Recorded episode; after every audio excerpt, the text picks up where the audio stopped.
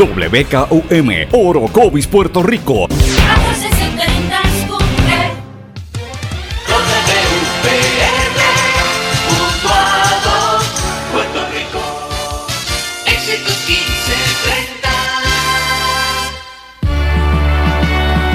Transmite WEXS Patillas Guayama. XXX 61. Escuchas WMDB desde Fajardo, Puerto Rico, a través del 1480M y a través de www.el1480.net.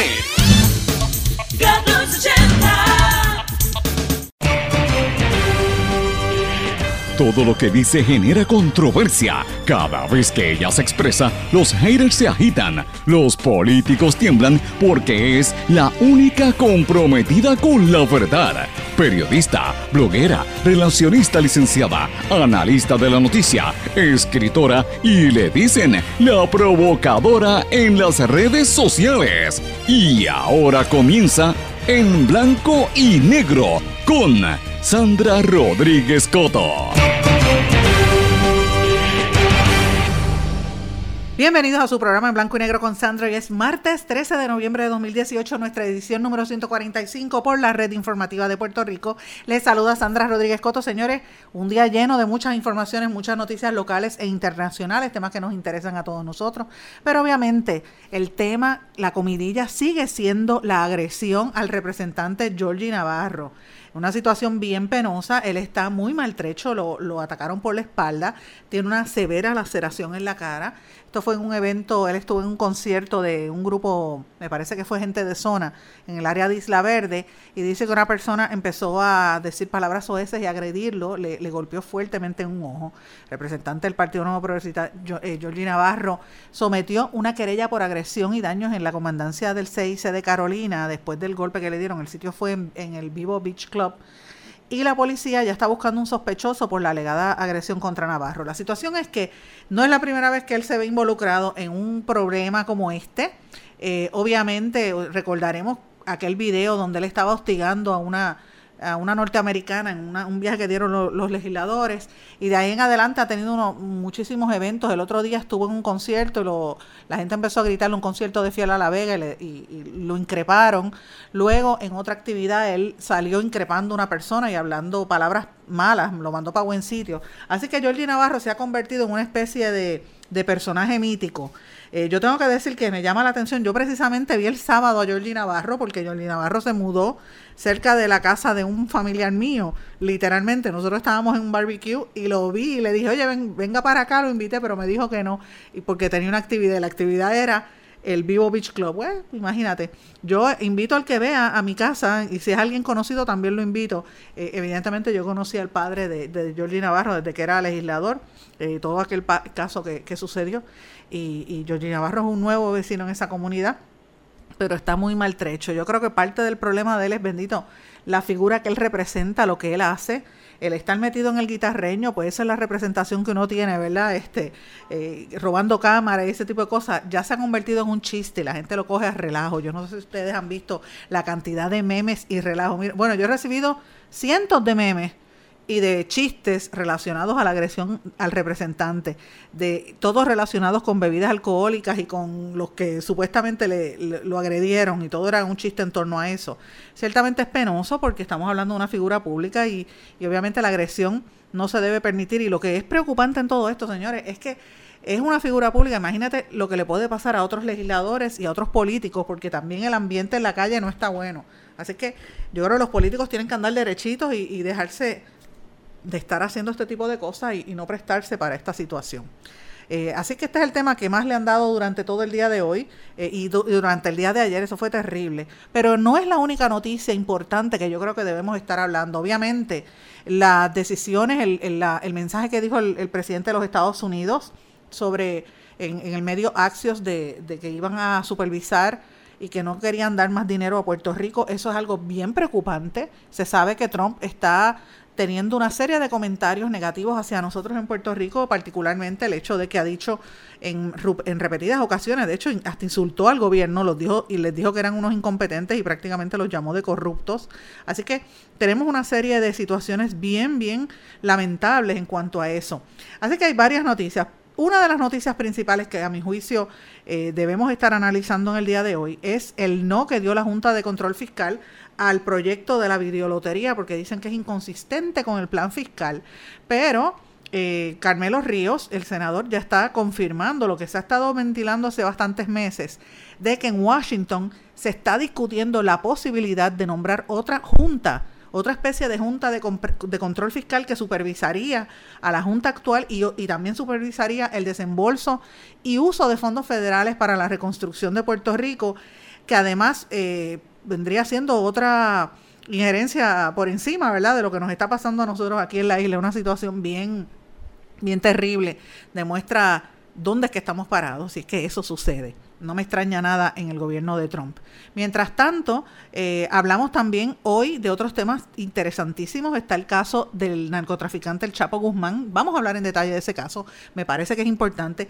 También quiero hablar un poco sobre los secuestros y los asesinatos utilizando la red social Facebook y el servicio de mensajería WhatsApp. Atención, señores, esto es una situación bien seria eh, de una situación que ha pasado en, otras en otros países. Vamos a hacer el análisis en el día de hoy, porque he estado escuchando muchos eh, comentarios este fin de semana en unas cosas que están sucediendo al interior de la montaña y por eso es que traigo este tema para que lo analicemos en, el contexto de lo que está ocurriendo en otras partes del mundo. Pero me llama poderosamente la atención lo que dijo eh, el presidente Donald Trump sobre Puerto Rico y obviamente eh, que él ha dicho que no va a dar más ayudas. El gobernador Ricardo Rosselló dijo que no le iba a dar credibilidad a la noticia que salió en el medio Axios, donde dice que Trump no iba a asignar más fondos para la recuperación, hasta tanto el mismo presidente lo valide con un tweet, con algún tipo de expresión pública, o sea, él, depende de los tweets del gobernador. Eh, él dijo que si se ponía a reaccionar con cuanta noticia hay, pues no tendría tiempo de atender los asuntos primordiales. El, según el informe del portal Axios, Trump dijo que no quiere asignar más fondos de ayuda a Puerto Rico y que incluso tienen intención de recobrar fondos que ya se habían asignado mediante el mecanismo conocido como el clawback. Así que esto es como recoger lo que nos dieron. Eh, si el gobernador, el gobernador plantea que si el presidente cambió de posición sobre Puerto Rico, entonces eh, podría decirlo en Twitter. No lo ha dicho. Así que hay que ver cuál va a ser la postura eh, sobre esto.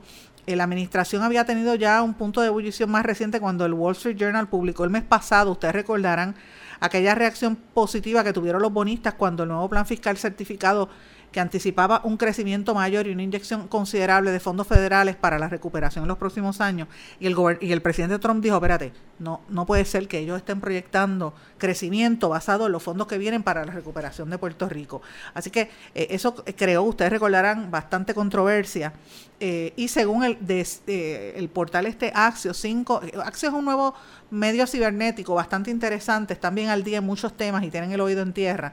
Ellos dicen que según cinco fuentes del portal, el gobierno de Puerto Rico usaría fondos federales para la recuperación para pagar la deuda y eso hizo que Trump estallara en cólera y que lo había llevado a comunicarle al liderato congresional que no quiere aprobar más ayuda federal para Puerto Rico, pero el gobernador dice que no, que eso no es cierto y que él va a esperar una respuesta directa del presidente Trump, no le va a creer el medio. Escuchemos lo que dice el gobernador de Puerto Rico. Estamos hablando de una nota que emana, ¿verdad?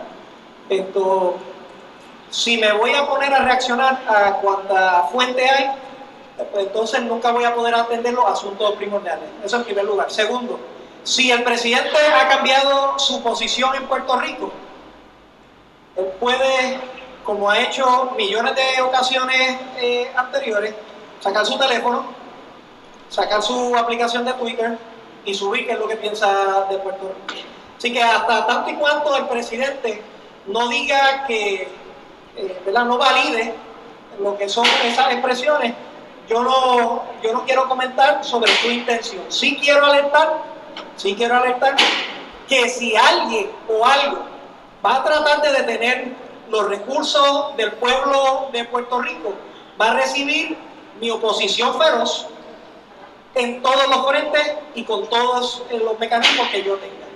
No obstante, reitero, es importante establecer, esto es una fuente que se establece y hasta el momento, lo puedo decir así porque hasta el momento nosotros hemos tenido una colaboración muy positiva que cuando yo les hablo de que la relación ha sido positiva en algunas de estas áreas, se lo hablo porque hace uno o dos días se han tenido estas conversaciones.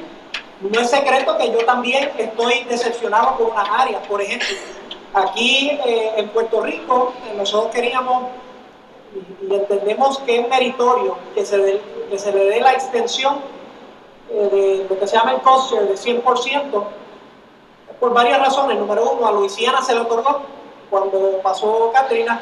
Y número dos, por el nivel de devastación. Muchos de los proyectos que empezaron aquí en Puerto Rico empezaron más tarde.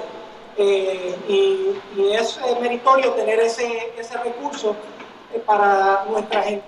Eso fue parte de lo que dijo el gobernador Ricardo Rosselló reaccionando a la información que había trascendido del medio Axios diciendo que el presidente Trump no va a dar más dinero. Si ustedes escuchaban un ruido en la parte de atrás, es porque esto fue la conferencia de prensa que tuvo el gobernador en el centro de convenciones, realmente en el área del distrito de convenciones, donde estaba anunciando un proyecto eh, enorme, buenísimo. Yo he estado viendo con detenimiento, de hecho yo vi los planos de parte de ese proyecto hace muchos años y cómo se ha ido desenvolviendo y cambiando un poco el concepto. Y recientemente tuve la oportunidad de ver lo que venía para ahí planificado, que hoy finalmente se anunció y me pareció genial.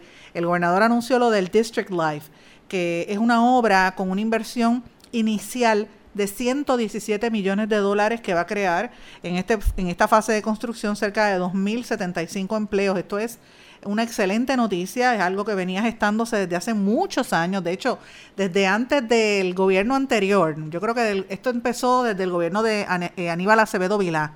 E incluso desde antes, ustedes saben que el centro, el distrito del centro de convenciones fue un proyecto que había, para que ustedes sepan, amigos, eh, y lo digo con conocimiento de hecho, porque yo trabajé en parte de la inauguración y cuando hicimos la investigación nos dimos cuenta que esto se había, era un proyecto que había iniciado Sánchez Vilella Luego el gobernador Ferré eh, participó en la compra de muchos de esos y en la, y en, la compra y en la adquisición de varios de los, de los terrenos en donde estaba la antigua base naval. Luego el Hernández Colón y, Romero eh, tuvieron desarrollos de compra de algunos y, la, y, el desarrollo de los, de los planes, ¿verdad? Pero realmente los mapas y de cómo iba a ser ese distrito estaba desde la época de Sánchez Vilella.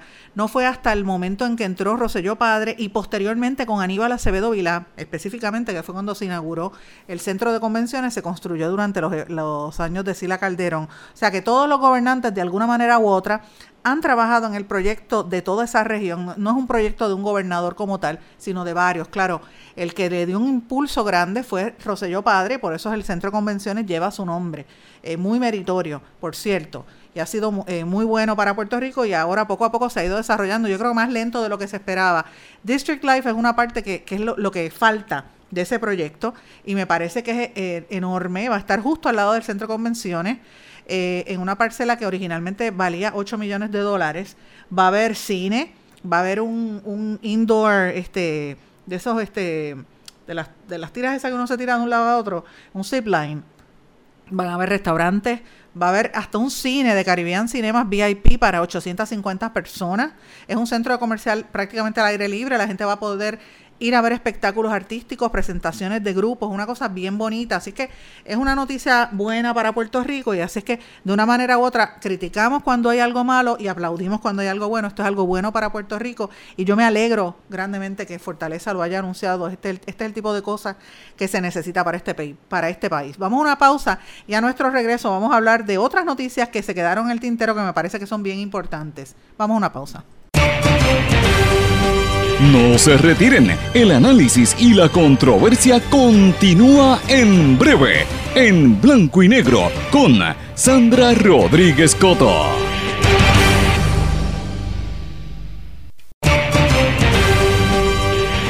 Y ya regresamos con el programa de la verdad, en blanco y negro, con Sandra Rodríguez Coto. Regresamos a En Blanco y Negro con Sandra. Señores, la Junta de Control Fiscal le dijo nonines El proyecto de la videolotería es inconsistente con el plan fiscal y la Junta dijo que no va a aprobarla porque eso no estaba en el plan fiscal certificado. Así que se quedaron vestidos y alborotados algunos legisladores, empezando por Tony, Tony Soto y otros que votaron a favor de, esta medida. Y obviamente es una medida que lleva más de 15 años tratando de ser impulsada, eh, ser aprobada. Se le han metido miles, millones de dólares en cabildeo entre legisladores de distintos gobiernos y aquí pretendían pasarla para legalizar las máquinas que están de forma ilegal en distintos eh, negocios alrededor de Puerto Rico. Yo digo ilegal porque aunque algunas se supone que paguen patentes y no den premios, lo hacen y a veces con una sola, un solo eh, una sola licencia o, ¿verdad? Un, como, un marbete que tienen, tienen cinco máquinas en vez de tener uno por máquina. Así que hay una serie de irregularidades y lo más peligroso de esto son dos temas. Número uno, que sigue aumentando el juego, como si aquí la gente no jugara y no hubiese problema de adicción. Dos, está abierto a todo el mundo, hasta niños pueden entrar, dicen que es el comerciante que tiene que controlarlo, pero usted sabe que, eso no pasa. Vaya a cualquier lugar para que usted vea cómo eso, cómo eso, cómo, cómo es que se maneja la situación. Y tres, eh, yo creo que va a perjudicar grandemente, los estudios así lo reflejan, a la industria del turismo, sobre todo a los hoteles que tienen que seguir tanto reglamentación y tantos eh, requisitos. Al final, mira, no hay tanta no hay cama para tanta gente, la gente no tiene dinero para estar gastando en tantos juegos. Eh, y no y como cada día hay menos menos gente en Puerto Rico, pues obviamente esos ingresos no creo que van a ser los estimados.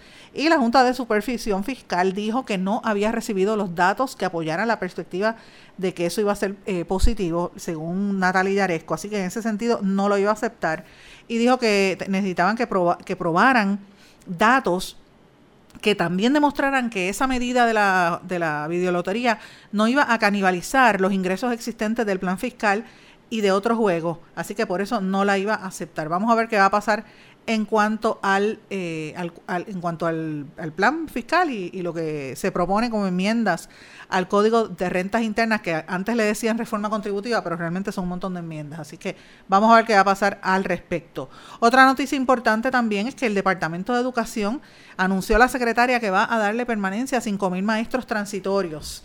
Pero la agencia dice que no cuentan con el dinero para conceder el aumento de 125 que le correspondía a estos maestros esto va a ser en mayo, cuando finalice el año escolar. Le van a dar la permanencia supuestamente a esos 5.000 maestros transitorios, según Julia Kelleher, pero no le van a dar los 125 de, eh, dólares mensuales de aumento que había prometido el gobernador. Dijo que el departamento tiene 223 eh, puestos vacantes y que tiene gente convocando todo el tiempo. Y, y recalcó que el presupuesto de la agencia es de 2.300 millones, que no es suficiente para darle el aumento prometido a los maestros. Necesitaría 7.5 millones adicionales para poder darle ese aumento salarial. La Federación de Maestros mantiene un pleito legal contra el departamento para exigir que se conceda el aumento y, sobre todo el aumento mensual a los transitorios. Y pues obviamente el Kelleher dice que no hay dinero al respecto. Yo lo único que tengo que decir es lo siguiente. Y sé, y, lo digo porque sé que me están escuchando eh, los ayudantes de la Secretaría de Educación hay un montón de maestros que entraron como transitorios y no aparecen y al día de hoy no es que no le paguen el aumento, es que no les pagan. ¿Sabes cómo tú, tú vas a estar dando clases en un salón de clase con 30 muchachitos o más? Porque hay algunos que tienen más de 30 muchachitos por salón sin ayuda. Y los tienen como transitorios y llevan desde agosto sin cobrar un salario. Eso es un abuso. Eso, es esclavitud y el Departamento de Educación lo permite año tras año y no se suponía, pienso yo, que con este cambio y con la reducción de escuelas y con todos estos planes y planes y planes que no se ven, la secretaria iba a arreglar esto, pues mire, no lo ha arreglado. A mí me consta porque los maestros se comunican con esta servidora, me han enviado mensajes y voy a empezar a decir los nombres de las escuelas, que tengo escuelas en Bayamón, tengo escuelas en Comerío, tengo escuelas en Orocovis, tengo escuelas en Morovis, cerca de Patillas, tengo escuelas en Fajardo, tengo escuelas hasta en Ponce, en Aguada, en Rincón, en Aguadilla, en Moca. Y por ahí sigo, gente que me ha escrito que son maestros transitorios y no les están pagando. O sea, ¿qué es eso? No pueden ser esclavos, señores. No se puede permitir. Yo creo que los gremios de maestros, sobre todo la asociación, que es el representante exclusivo, debe denunciarlo públicamente. ¿Qué está pasando con los transitorios? Vamos a ver qué va a pasar ahí. En otro tema, se acerca la fecha límite para pagar las deudas por peajes del autoexpreso. Anunció el Departamento de Transportación y Obras Públicas que tienen hasta el jueves para saldar la deuda que tenían de los días que estuvieron sin, eh, ¿verdad? Eh, no pagaron los peajes después del paso del huracán María entre el 25 de septiembre y el 5 de noviembre de 2017. Así que eh, tienen que pasar por, la, por allí por AutoExpreso y pagar. Una nota que me parece importante que trascendió hoy es la baja en la natalidad en, Puerto Rico y en todo el mundo. Los expertos dicen que están preocupados por esta situación. Mundialmente se ha registrado una merma en el número de hijos que las mujeres están pariendo. Este caso no es muy lejano a Puerto Rico, donde el decrecimiento poblacional es un problema que ronda hace años. En un estudio publicado en The Lancet y que reseña la BBC, recoge tendencias en todos los países desde el año 50 hasta el año 2017. En esa línea, en el 1950, las mujeres tenían un promedio de 4.7 hijos en su vida. La tasa de fertilidad se redujo casi la mitad, específicamente a 2.4 hijos por mujer en el año pasado. O sea, la generación de, nuestras madres tuvieron casi 5 hijos y la nuestra dos hijos, 2.4 hijos. ¿Qué pasará con las próximas? Uno nunca sabe. El asunto fue ah, descrito como una sorpresa para los investigadores que trabajaron el tema. Dijo que el panorama eh, no es lejano al descrito en el análisis. Un informe de progreso sobre el acercamiento a los problemas y las soluciones en Puerto Rico en cuanto al reto demográfico presentó la merma de nacimientos como parte de la reducción poblacional de Puerto Rico. El informe encomendado por el gobierno expone que la temporada de huracanes de 2017 también tiene ese reto adicional, porque entonces los, eh, la, posibilidad de que los adultos con planes de reproducirte responsablemente eh, eh, se, den, pues empiezan a retrasarlo. Como no tienen casa o están pensando irse, pues aguantan y no paren. Otros se van sencillamente. Y Puerto Rico está entre los 10 países o jurisdicciones con menos fertilidad. Está entre Chipre, Taiwán, Corea del Sur y Andorra. Esos son los que más hijos paren, mayor fertilidad. Y los de menos fertilidad está Puerto Rico, Tailandia, Bosnia, Herzegovina, Polonia, Moldavia y Japón. De hecho, en el año 2017 las estadísticas reflejaron 306.879 personas únicamente en los municipios de San Juan, Ponce, Bayamón, Carolina, Mayagüez, Toa Arecibo, Guaynabo, Aguadilla y Caguas. Esto lo que significa es que la gente no está pariendo. Y usted dirá, bueno, pues menos niños. No, señor. Esto tiene una implicación bien seria. Aparte de que la población se está reduciendo como les dije, el fin de semana estuve con el AARP y, hablan de más de 1.5, casi 1.6 millones de puertorriqueños mayores de 50 años.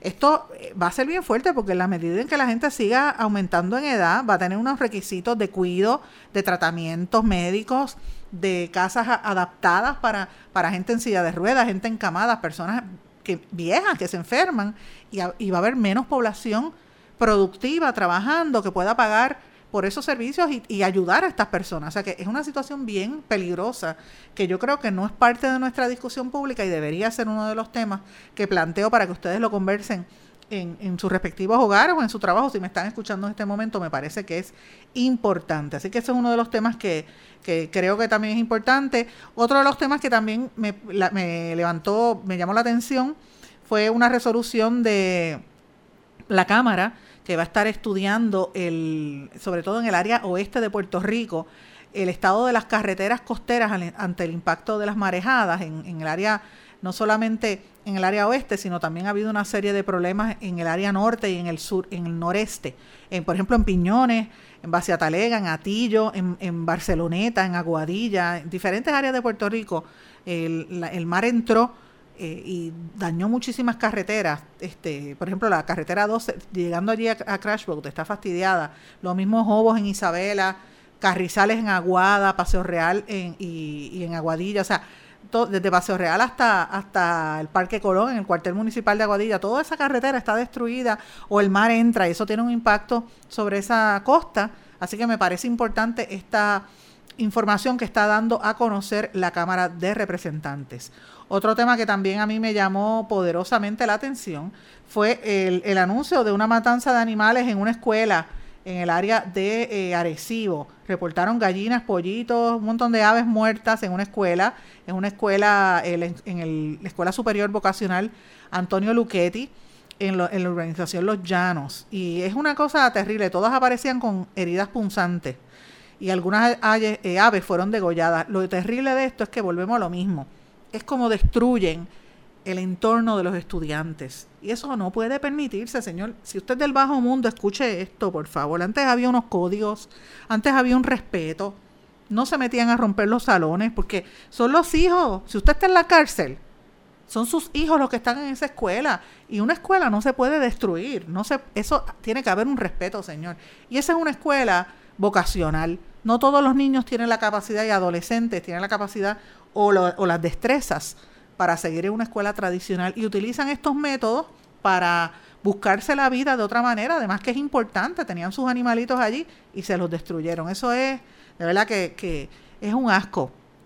Y yo pienso que aquí debería eh, castigarse grandemente a la gente que, ataca a las escuelas y que destruye el, el, pan de la enseñanza de los niños. O sea, ese es el futuro. Y hasta ellos se están atentando. Eso no puede ser. Si usted me está oyendo, señor, y usted es del punto, usted está en el punto, usted está en, es un confinado o maneja en ese, en ese ambiente que usted sabe a lo que yo me refiero, por favor, vamos a respetar. Si usted tiene guerra con alguien, vaya y haga, bregue lo que tenga que hacer, pero no se meta con las escuelas.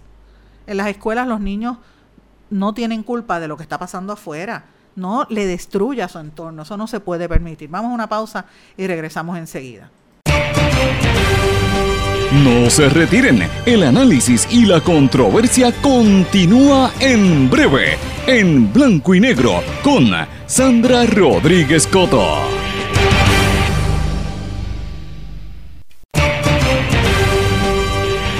Y ya regresamos con el programa de la verdad, en blanco y negro, con Sandra Rodríguez Coto.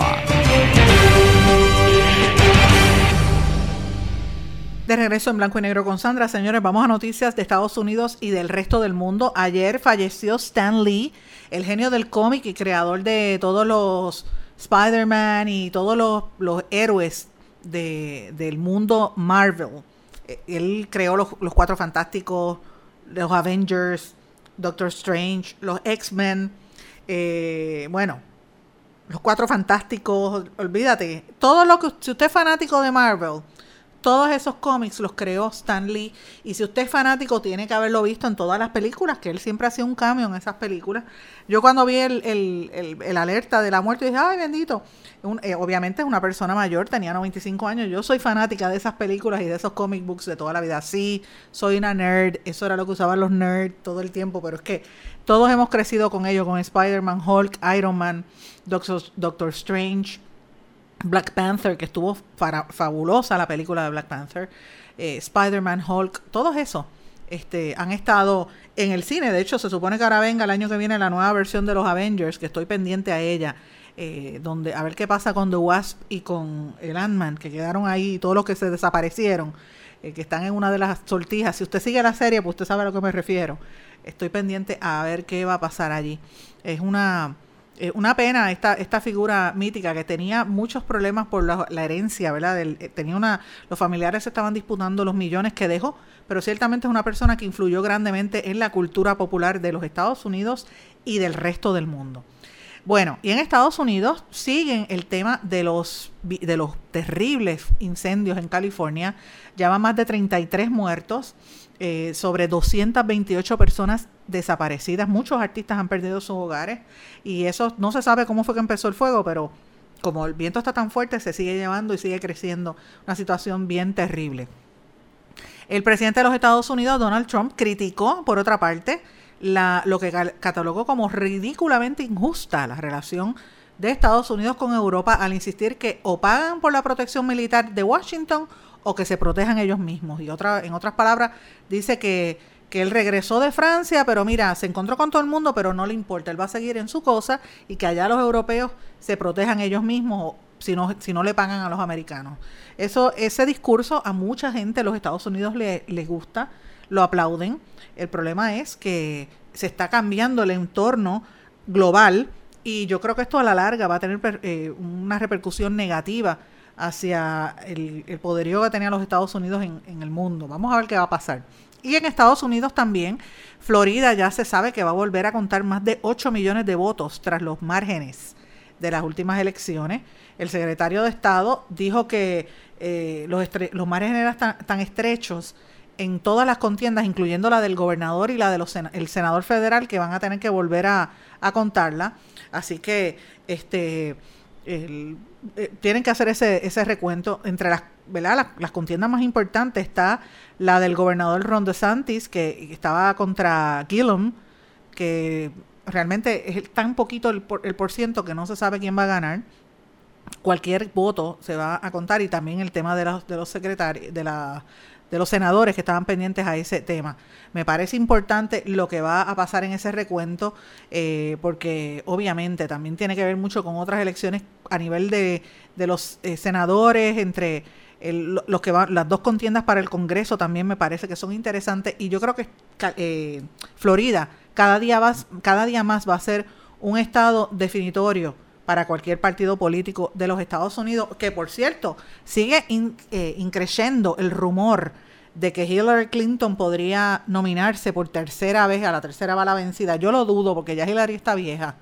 Pero, bueno, ella es una mujer muy ambiciosa y, y, ella estuvo a punto. De hecho, ya ganó la elección popular. Eh, eh, frente a Trump, irónicamente, pero él salió electo presidente, él ganó los colegios electorales. Así que habrá que ver qué va a pasar si en efecto ya lo hace eh, o es parte de lo que están tratando de levantar el ánimo entre los demócratas que no acaban de, levantarse. Hablan de que este año las elecciones son las más, el Congreso electo, sobre todo en el área de los demócratas, es el más diverso a nivel étnico y cultural. Yo no creo que haya tanta ¿verdad? Este, diversidad como en otras partes, como por ejemplo en Canadá, que es muchísimo más grande. Pero con todo y eso ha habido unas elecciones importantes en, los Estados Unidos y sí, sobre todo el hecho de, que muchas mujeres han, han salido electas, mujeres y mujeres de color, de razas negras, latinas, asiáticas, interesantes, que yo creo que van a traer una perspectiva importante a las elecciones. Ojalá se hiciera así en Puerto Rico con mujeres que de verdad piensen y trabajen bien, no que salgan bailando en el guitarreño o, imitando niñas chiquitas como la que era presidenta del Partido Popular, que es una vergüenza para las mujeres, pero bueno, eso es un comentario mío. En términos de América Latina, vamos a los temas importantes. En Perú, una fiscal peruana formaliza una denuncia contra el expresidente Fujimori y otra más, y Fujimori y tres de sus exministros por considerarlos autores inmediatos de las esterilizaciones forzadas que se produjeron durante su régimen del 1990 al año 2000, donde eh, forzaron las esterilizaciones de mujeres. También el fiscal general de Perú, Pedro Chavarri, pidió a la Oficina del Control Interno abrir un proceso disciplinario contra el fiscal eh, José Domingo Pérez, que es el que investiga a la hija de Fujimori, Keiko, por emitir comentarios sobre dos grupos terroristas vertidos en una charla que dio en México, que se supone que no estuviese hablando, habló de los Tupacamaru y de Sendero Luminoso no tenía que estar hablando, así que lo van a sancionar. En Colombia, el presidente Iván Duque rechazó eh, el ataque de la guerrilla, ya lo había dicho, contra el, eh, el oleoducto y la situación está bien terrible en esa área. Y eh, también en Francia estamos todavía conversando de lo que ocurrió durante estos días. El presidente francés Macron está eh, todavía defendiendo el multilateralismo, pero Trump, pues ya ustedes saben que ha dicho que no va a aceptarlo. Y oigan esto, un reportaje reveló que México tiene al menos 2.000 fosas clandestinas. Entre los años 2006 y 2016 se encontraron 2.884 cuerpos de personas asesinadas y sepultadas por el crimen organizado en fosas eh, clandestinas. Estos son los, el reportaje se llama ¿A dónde van los desaparecidos? que trabajó un grupo de periodistas mexicanos durante casi dos años, señala que el fenómeno de las fosas abarca los 24 estados de, de la República de México, uno de cada siete municipios mexicanos, una cosa increíble. Y oigan esto, esto es bien peligroso, pero bien preocupante. Escuchen eh, con, con detenimiento, señores. En México, una noticia falsa, un fake news, corrió como la pólvora por un mensaje que se circuló por WhatsApp y llevó a un pequeño grupo de un pueblo bien remoto a quemar vivos a dos hombres inocentes. Oigan esto. En un pequeño pueblo de México, unos rumores sobre unos supuestos secuestradores de menores empezaron a regarse por las redes de WhatsApp Y si bien resultaron falsos, una multitud ya había quemado vivos a dos hombres antes de que alguien pudiera comprobarlo. El 29 de agosto, poco después del mediodía, Maura Cordero notó un número inusual de gente reunida fuera de la comisaría que está junto a la tienda donde ella vende su artesanía, en el pueblo de eh, Acatlán, en el céntrico estado de Puebla. Esta señora de 75 años se acercó y miró por la ventana y de momento empezó a ver la gente gritando. Eran ya más de 100 personas gritando afuera. Y la mujer decía, pero ¿por qué tanta gente allá afuera? Y de momento vio una patrulla que llevaba a dos hombres en un pequeño calabozo que pasó frente a sus negocios. El vehículo era seguido por gente y grito, la gente gritando y gritando y gritando y una multitud se iba detrás. Se formó un, eh, un caos. Y él lo llevaron a una estación policíaca. Adentro estaba el, el hombre Ricardo Flores, de 21 años que había crecido en ese, cerca de esa área, y su tío, Alberto Flores, de 43, que era un granjero. El, sobrino había regresado a visitar a su tío recientemente eh, y la policía afirmó que no habían pruebas de que estos hombres eran, eh, no habían, ¿verdad? La policía dijo, mira, no, aquí no hay pruebas de que ellos son criminales, no, no han cometido ningún crimen, pero la gente seguía gritando y gritando, era eh, una especie de, de lo que pasaba en el circo romano, pues esto pasó en México, señores. Y la gente decía, no, no, no, no, en WhatsApp está diciendo que ellos mataron. Entonces, mire lo que decía el mensaje, decía, alerta porque hay una plaga de secuestradores de niños que entró en el país y están desapareciendo niños de 4, 8 y 14 años y algunos fueron encontrados muertos, sus abdómenes habían sido abiertos y estaban vacíos. Esto provocó que la gente entrara a empezar a repetir y a repetir el mensaje y alguien empezó fuera de la estación a grabar en vídeo, en Facebook Live. Y de momento un hombre se trepó en las campanas del gobierno, empezó a sonar las campanas del pueblo, la gente llegó, esto parece un cuento, pero esto pasó, señores. La gente empezó a llegar, alguien cogió, prendió, echó gasolina y prendió fuego, señores, y quemaron vivos a esas personas, los quemaron vivos y los lo golpearon y los quemaron vivos. Y la policía no pudo ni siquiera salvarlo. Esto pasó de verdad en México, esto parece una pesadilla, pero se regó por las redes sociales. ¿Por qué yo traigo esto? Porque después las, autoridades mantuvieron un silencio, la familia ha tratado de buscar eh, quién fue el que lo inició, quiénes fueron las personas que hicieron eso, identificaron al que sonó las, campanas, pero no pasó nada. Eh, luego de esas muertes, hubo un funeral en Ataclán y los familiares de ellos ahora tienen miedo porque dicen, mira, si me mataron a mi hijo esa multitud, me pueden matar a mí. Eh, y ahora tienen miedo de ir al, al, área. Déjeme decirle que esto, esto que pasó en, Acatlán se repitió en Tula, eso es en, otro estado mexicano, en, Hidalgo. En Ecuador ocurrió el 16 de octubre, dos hombres y una mujer fueron eh, arrestados por supuestamente habían robado 200 dólares, 200 dólares y una multitud los asesinó, después de que circulara también en WhatsApp un mensaje que los acusaba falsamente. En octubre también pasó en Bogotá, donde un hombre falsa, eh, falsamente señalado por WhatsApp de que había raptado un niño, lo mataron. Y esto es bien difícil porque como la plataforma WhatsApp tú no puedes rastrearlo, pues obviamente esta situación se da. Ahora WhatsApp trata de limitar el número de veces que tú puedes compartir un mensaje, solamente 20 veces. Y en Facebook dijeron que iban a tratar de identificar este tipo de, de cosas, pero señores, esto fue cierto. Durante el pasado Festival de la Palabra yo estuve compartiendo con la periodista y narradora Fernanda Melchor, con quien compartí un foro. Fernanda, eh, Fernanda ha escrito muchísimos cuentos y muchísimos libros de crónicas, específicamente una que se llama Aquí no es Miami. Y ella narra uno de estos casos eh, que había ocurrido en México hace mucho tiempo y señores, se está repitiendo. ¿Por qué yo digo esto? Porque usted tiene que tener cuidado con la información que sale por las redes sociales.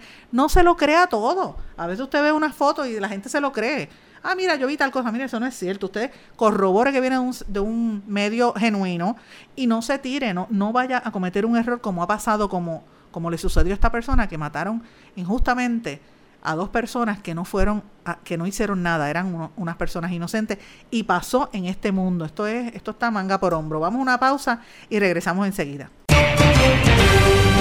No se retiren, el análisis y la controversia continúa en breve, en blanco y negro, con Sandra Rodríguez Coto.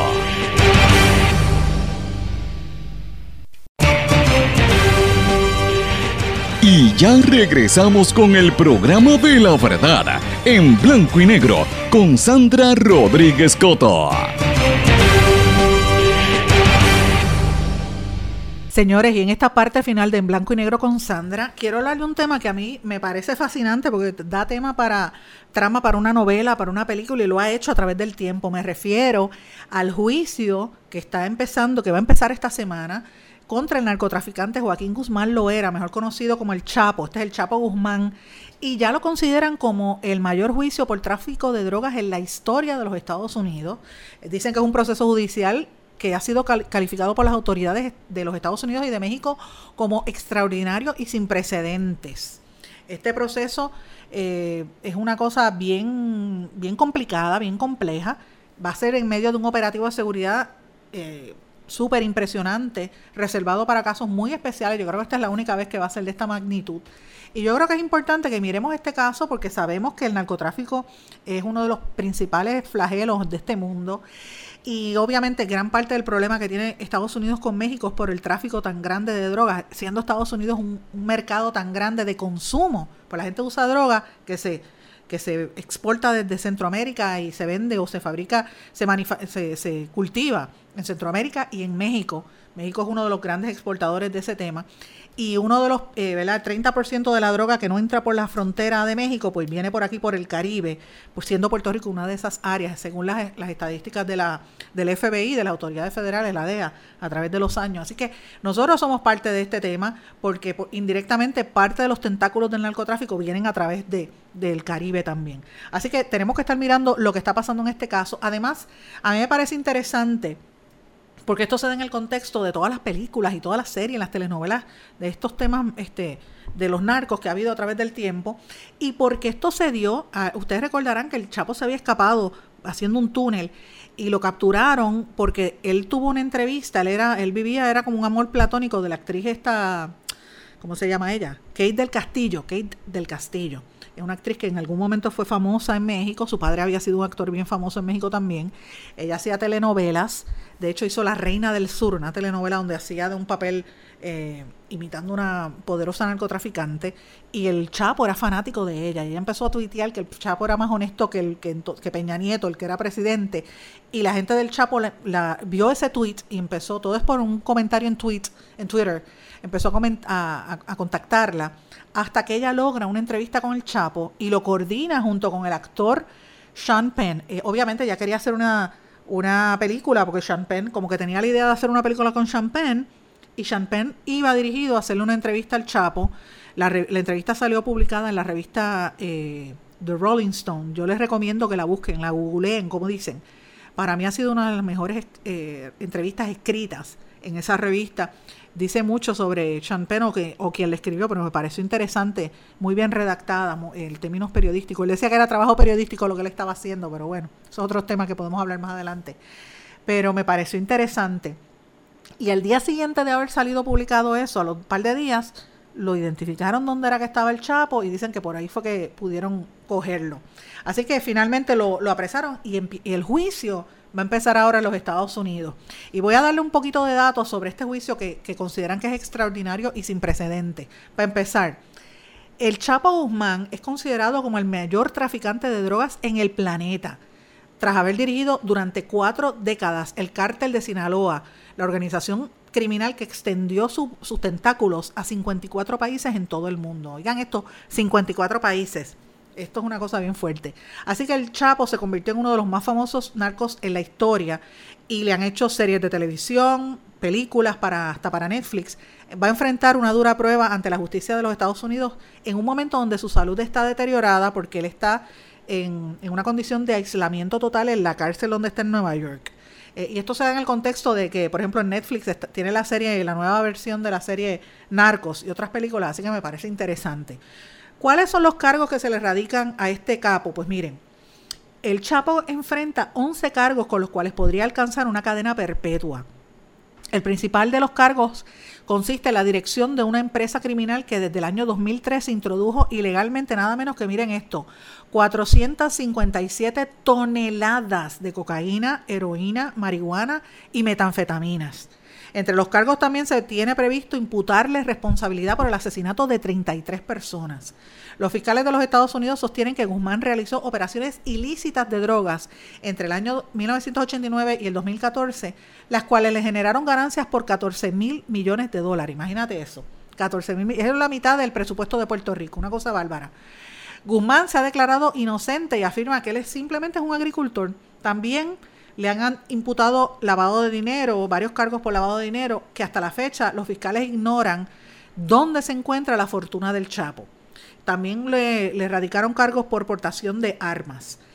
Dicen que esto es un caso atípico por las dimensiones, los alcances que tiene la estructura de la organización criminal del Chapo. Lo ven como si fuera un gobierno incluso paralelo al gobierno mexicano, de lo poderoso que es.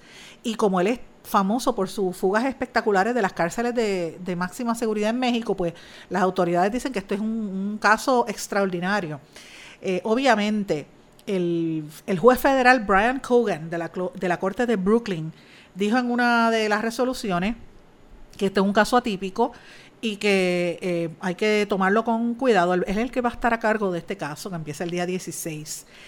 Eh, en cierta medida el caso no tiene precedentes por la atención que ha traído a nivel global y por la historia del acusado.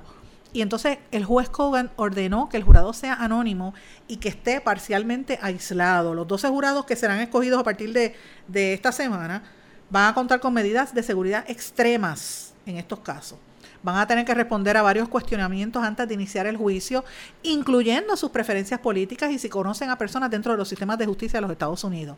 Esto es para evitar una posible fuga, lo cual podría tardar varios días ese proceso de evaluación de los miembros del jurado. Cada jurado, por ejemplo, va a ser custodiado por dos policías. Además, los funcionarios del gobierno de los Estados Unidos tuvieron que reforzar su seguridad ante el temor de que los tentáculos del cártel de Sinaloa intenten cometer un atentado en la ciudad de Nueva York.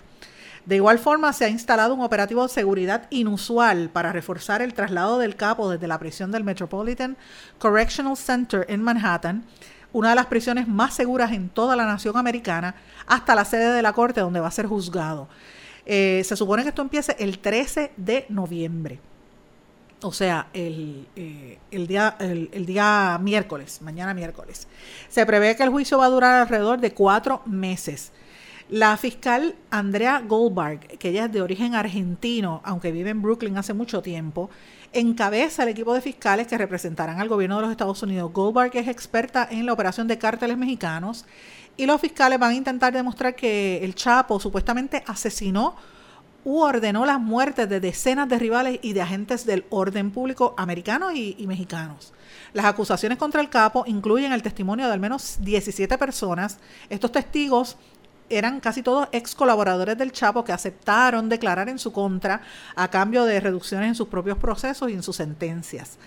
El contraparte, por su parte, la defensa de, de Guzmán, del Chapo Guzmán, va a estar representada por tres abogados que siempre han estado involucrados con el tema de los narcos, particularmente Eduardo eh, Valareso, que es un ecuatoriano nacido en Guayaquil, pero lleva como 40 años en Estados Unidos defendiendo a narcos, incluyendo a otros capos mexicanos como Alfredo Beltrán Leiva.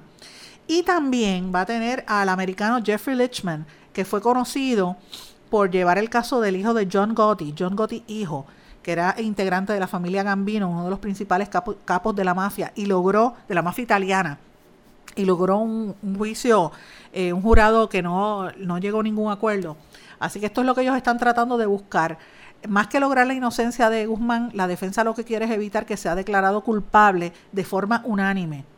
Eh, los abogados del Chapo también han dicho que están inconformes con el proceso, dicen que no han tenido tiempo suficiente para revisar la, gran cantidad de evidencia presentada contra su cliente, incluyendo 100.000 grabaciones de audio y sobre 14.000 páginas de nuevos documentos.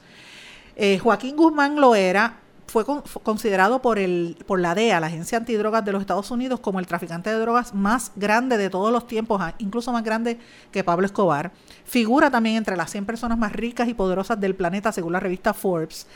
Y obviamente parte de su mística, el, aire mítico que hay en torno a él, fue por sus espectaculares fugas de prisión. Él fue encarcelado por primera vez en el 93 tras ser detenido en Guatemala y extraditado a México. Ocho años después, en el 2001, escapó de la prisión de máxima seguridad en Jalisco.